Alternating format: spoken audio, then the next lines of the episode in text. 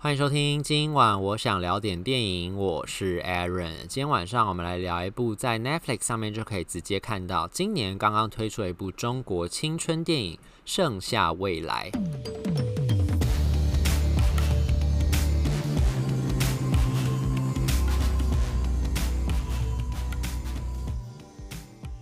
听到《盛夏未来》这个片名，有没有让你想到盛夏光年呢？其实他们导演根本就是同一个人。我一直看完之后才发现说，哎，导演是同一个人呢。就是这个导演陈正道呢，他是在十五年前，二零零六年的时候就拍出了《盛夏光年》，然后他这几年几乎都是在中国大陆拍戏吧，中间也拍过蛮多作品的。然后今年又在推出了这个以青春校园为题材的这样子的一个《盛夏未来》，然后里面呢，他一样又找了这个五月天来帮他写片尾曲，然后中间也用了那时候《盛夏光年》用的那个永。拥抱那首歌当做他的插曲，所以其实种种你都还能看出那个时候他在《盛夏光年》里面描绘那种青少年彷徨迷惘的那种形象，在这次的《盛夏未来》里面其实也都是有看到的。可是呢，我觉得比较不同的是，因为现在是在中国大陆拍戏，所以其实《盛夏未来》里面有很多的这个桥段跟一些元素跟一些题材，其实他必须要很谨慎小心的处理。讲到这边，其实就是在跟他讲，就是大家之前不是都在讲那说什么政治归政治，然后艺术归艺术嘛，所以就不要把政治跟艺术扯在一起。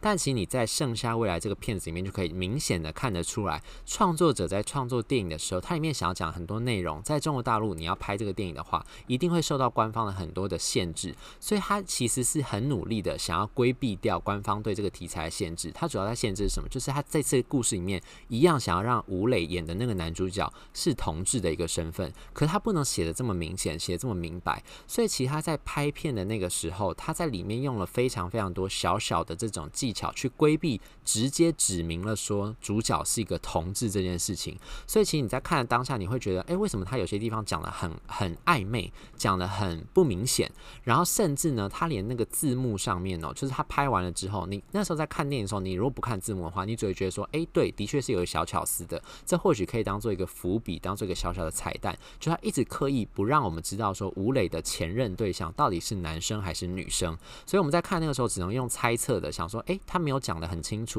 一般人先入为主观念就会觉得说，男生是不是对象就一定是女生？但其实你从种种的迹象当中，你可以发现说，其实吴磊演的那个男主角，他的里面的那个对象，可能根本就是一个男生，所以才造就了他其实生活当中有很多那种，你为什么他常常觉得讲话的时候会欲言又止？为什么有些种种迹象会显示说，他其实并并不是过得太开心，他有一些秘密隐藏在心中？其实讲，其实就这个同志身份，可他拍的时候就不能拍这么明显，甚至连最后揭露他的前任身份的时候，就他跟女主角两个人就去听了他演唱会，因为他前任是一个 DJ，就那种那种派对电音 DJ，所以其实常常参加各大音乐节那一种，就他们不是有什么什么 Road to Ultra 那些，就是不是有很多 DJ 会来吗？所以他其实也去参加那种电音节，然后他们俩就在会场外面看到那个 DJ 的海报，那个镜头就从下面往上拍，因为他的海报等于是挂在那个大墙面上面嘛，他们俩就在那个海报前面，两人看，你那时候看到的时候，女主角表情就已经是。他有点震惊的那个感觉，然后镜头在往那个海报拍的时候呢，从底下往上拍，他就是没有拍到那个 DJ 的脸。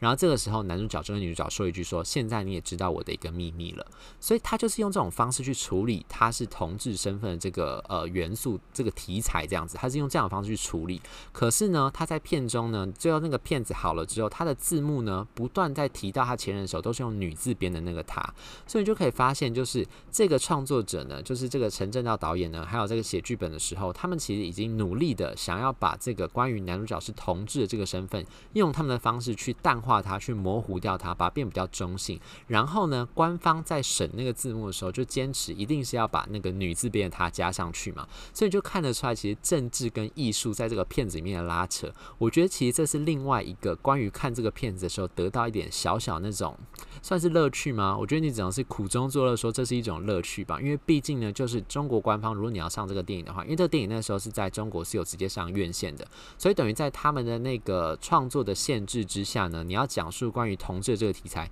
你只能用这样的方式去处理。然后甚至我觉得，其实到了结尾的时候，这个电影的结尾就是关于男主角到最后，因为他们等于有一点点像是为了自己的青春，为了自己想要做的事情，勇敢一回，疯狂一回，所以到最后当然就是扯惹到了家长跟学校都觉得很不开心，所以最后他其实也只能用一个比较符合他们的这种道德。德观念跟道德标准的方式去处理这个结局，所以我觉得最后结局转的地方甚至有一点点生硬。但是整体来说呢，我甚我还是觉得就是《盛夏未来》这个片子，它其实还是中国近几年我觉得啦，我个人认为是拍的最好看的一部青春电影。就像《少年的你》之前之之前有介绍过那个《少年的你》，然后它也是前几年的片子，它其实也算是青春电影。但是我觉得它不是说《少年的你》不好，是我觉得《少年的你》没有这么单纯。就《少年的你》里面讲到了很多关于校园霸凌，还有关于社会上的一些体制上面的问题，所以其实他讲述的是比较大的，然后是比较严肃的一个社会议题。但是像这个《盛夏未来》，他在讲的其实就真的是关于青少年成长这件事情。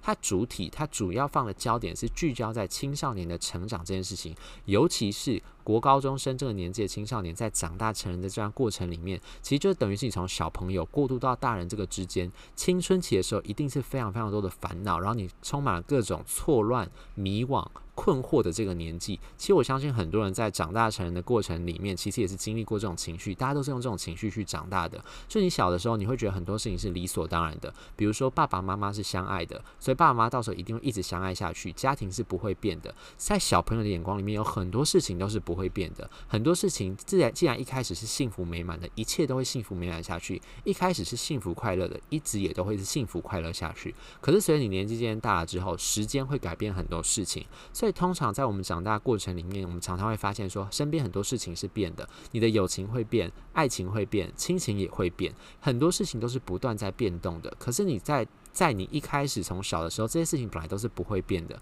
所以你长大的时候，你就要开始去接受说，你生命当中有很多事情，你以为本来是不会变的，渐渐都会去变质。可是你小时候到大人的这段过程里面，你其实会很难去理解这件事情。所以长大成人这件事情，尤其是我在看这个片子的时候，我最大感触就是，长大成人是不是就是一个你要去接受，学着会学去。开始去学会接受人生当中有很多的现实跟无奈，是你就算不想面对、不想接受，它都还是会发生的。所以你只能学着怎么样用你自己的方式去理解它、去接受它，然后慢慢的去放下它。所以其实长大这件事情是很痛苦的。说真的，就说实话，你会觉得其实长大这件事情并不容易。可是每个人也都是这样长大过来了。所以其实那个《剩下未来》这个片子，它就很大程度上其实在聚焦从小到大长大这个过程里面，在青春期的过程当中，我我们所面临的种种烦恼，你在人际上面的很多烦恼，还有在课业上的烦恼，你在生活上面烦恼，各种各样的烦恼袭来的时候，你要怎么样让自己的方式去解决它？怎么样去了解这些烦恼，然后才知道就说啊。原来现实世界其实就是这样的，这个世界上面真的有很多事情是我们没有办法去解决，我们没办法对抗的，我们最后就只能接受它，然后去理解它，然后就去放下它。所以这个片子，我相信在很大程度上，真的会打动很多人的内心。你会想到你自己成长的时候经历过什么样的事情，小时候经历过是什么样的呃成长的这个经历。然后你会理解，学着去理解跟了解男女主角现在面临到情况是什么样子。所以这个片子我觉得真的是今这是这几年啦，近几年来说，真的能够真的很好的拍出了青少年成长这个心情，然后也不至于太过于流俗。哎，它其实是很，我觉得步调跟节奏其实都是很顺很明快的。他也没有把这些青少年小朋友当成是一个很奇怪的这种存在，他没有把他们写得很奇怪，他把他们写得很平凡。可就是因为这样平凡的感觉，你会让你觉得说，真的是我们青。少年时期成长的过程当中，真的会接受到了这样子一种情况。然后呢，你在看的那个时候，你也会觉得说，你可以很容易把自己套进男女主角那个心情里面，套进他们的身份跟处境里面。虽然说我们未必是在中国长大的小朋友，我们未必也经历过高考，但是你可以理解到他们做每个决定是什么。比如说像女主角，她那个时候一开始，这两个男女主角为什么会认识呢？他们其实就是因为他们两个都是重考高考的重考生。他们俩为什么会重考呢？其实各自有各自的原因。女主角是因为他那个时候在高考的时候，高三那一年就发现他爸妈其实根本就是已经是貌合神离的状态。他爸妈其实早就已经协议好，他在电脑上面无意间发现他爸妈的通讯软体上面的讯息，爸妈已经协议好，就说如果这个女儿考完了高考之后，他们就要直接离婚。他们其实已经感情不好很久了，可是就是为了要成全女儿，不想影响女儿的心情，所以就假装还是一对很好的夫妻，很恩爱的夫妻，就没有离婚，就一直待着。其实两个各自都已经有伴了，爸爸已经有新的女朋友，妈妈也已经有了新的。这个男朋友，所以其实他们只是为了女儿，所以勉强凑合在一起。所以女儿发现这件事情，她实际很难接受的，因为她爸妈其实是从高中的时候就互相是对方的初恋，然后就一路就是结婚生子，然后一直到现在，所以她一直以为妈妈爸妈就是那种神仙神仙眷侣，是完全不会分开的。所以当她发现这件事情，她很难接受。她想到一个方法是什么？就是她要把高考考砸，因为刚才不是说她爸妈决议是说女儿考完高考之后就要去离办离婚手续吗？她就想说，好，那如果现在没有考高高考，我就没有毕业，然后我就还是一个高还没考完高考的这个重考生，这样我爸妈就还不能离婚，会不会不离婚的这一年里面就发生一些变化？他是用他的方式去拖延爸妈结离婚的这个事实，所以他就决定在高考那天，他就把他所有的答案卡本来都已经写好了，就全部擦掉。他决定要重新再考一次，所以他爸妈就被留下来，他就被重，他就要去重读重考这样子。但男主角呢，则是在高考前一阵子呢，就是刚刚跟他的前任，我们刚才说的他的前任就分手了。分手之后呢，因为前任等于是有一点像是把他甩了，然后就是没有讲任何太多的原因，所以其实男主角是很难接受这件事情的。他就会觉得，就说为什么不给我？有一个解释，为什么你就是这件事情对他来说是没有办法理解的？他觉得没有道理，可是很后来就会发现，说人生当中其实就是很多道理，很多事情是没有办法问到答案的。就是这件事情发生就是发生，你根本。你就算想破脑袋，你都不知道是为什么。你只能说哦，这件事情会这样发生，它就这样发生。它其实背后是未必是真的有任何原因的。可是男主角那个时候还不理解这件事情，他没有办法接受这件事情，所以他在高考那天呢，突然一气之下，他就直接买了飞机飞到她男朋友的那个，然后她男朋友好像是在北京吧？哎，应该说前任啦。电影里面毕竟也一直没有说他是男朋友还是女朋友，但是我自己私心就觉得这是一个男朋友这样。反正呢，男主角那时候就飞到北京去找他，结果后来呢，就还是没有无功而返嘛。可是他也错过了他的高考，所以他还是要重读一次。两个人于是呢，就在这个重考的那一个班级里面就遇到了。那为什么两个会凑在一起呢？本来应该是没有交集的两个人啊。因为那个时候女主角没考好之后，她爸妈就逼问她，就说你到底为什么没有考好？到底怎么回事？那时候情急之下就把男主角名字报出来，因为其实他们那个时候同届嘛。然后男主角本来又是一个小帅哥，又是一个小网红这样，所以他有在经营抖音这样。所以呢，其实那个时候女主角就知道这个人物，她就想说，他那个时候成绩这么差，然后又又没有去考高考，应该就是不会再回来读书了吧？他就想说，那。讲一个爸妈不会追到人，就随便撒个谎就好。他就说：“哦，我失恋了，因为我就是那时候跟他在一起，然后就失恋之后我就没有考好这样子。所以那时候呢，爸妈就知道这件事情。所以当他们俩重新被回到那个重考班重新就读的时候呢，女主角那时候其实也很尴尬，想说啊，糟糕，怎么样？这个男怎么就回来了？这样他竟然竟然还来重读，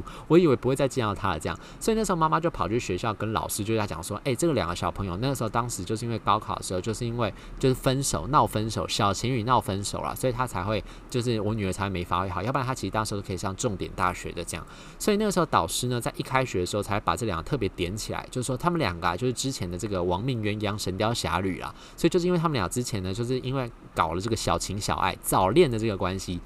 所以最后高考才没有考好，叫大家引以为戒。那时候其实男主角听到的时候是一脸就是啊傻眼，就像是什么东西，这个女友根本不认识，还在叫同学，就哎、欸，同学这怎么一回事这样子。就两人因为这样的误会之后就误打误撞之后，他两个就越来越熟，越来越熟。熟悉了之后呢，就开始互相去了解对方现在生活当中面临什么难题。男主角也开始知道说，女主角当时没有考好是因为他爸妈离婚的关系，然后女主角也知道说，这个男主角是因为为情所困的这个关系。所以于是呢，他们俩就互相在在这个互相了解过程、熟悉的过程当中呢，去想办法帮忙对方解决这些事情。当然啦，好朋友认识的时候，一定是也会吵架啦，也会和好啦。然后当然中间一男一女嘛，所以其实那女生本来对这个男生，男主角毕竟是帅帅的，吴磊演的嘛，帅帅的一个男主角。所以那时候大家也想说啊，就是就是这个女主角就想说，会不会他就跟这男主角就发展出一些真的可以发展出一些爱情？但是大家也都知道嘛，就男主角根本就是一个 gay，所以呢，搞到最后其实两个人就是一种呃，就是无法无法圆满的一个单恋啦。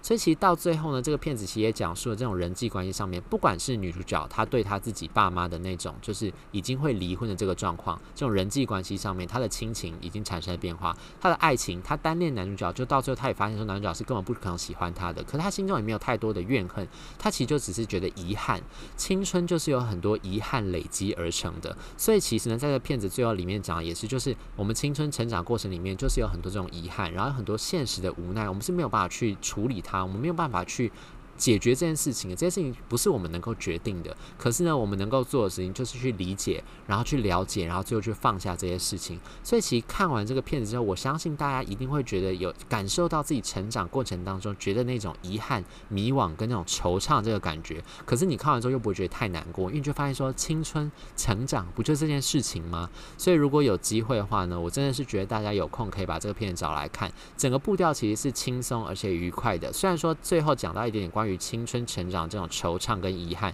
但是我觉得整体而言呢，它其实还是真的很，我觉得是很生动，然后是很动人的去描绘了大家成长过程当中青春期所经历那段心路历程是什么东西。在这个电影里面其实都可以看到。以中国的电影来说，我觉得能够拍出这样子，其实是早期大家在很多的这种台湾的青春电影里面看到那种。呃，小清新这种感觉，在这个片子里面也都可以看到，甚至它其实也是很实际的讲述了青少年成长的心路历程是什么。所以有机会的话呢，我真的觉得大家可以在 Netflix 上面直接把这个片片子找来看，应该不会让你太失望。以上就是今天想跟大家分享的这部《盛夏未来》。如果对这节节目内容有任何意见，欢迎留言或者上 Instagram 搜寻电影伦森私讯小盒子，让我知道。今晚我想聊点电影，我们下次再见，拜拜。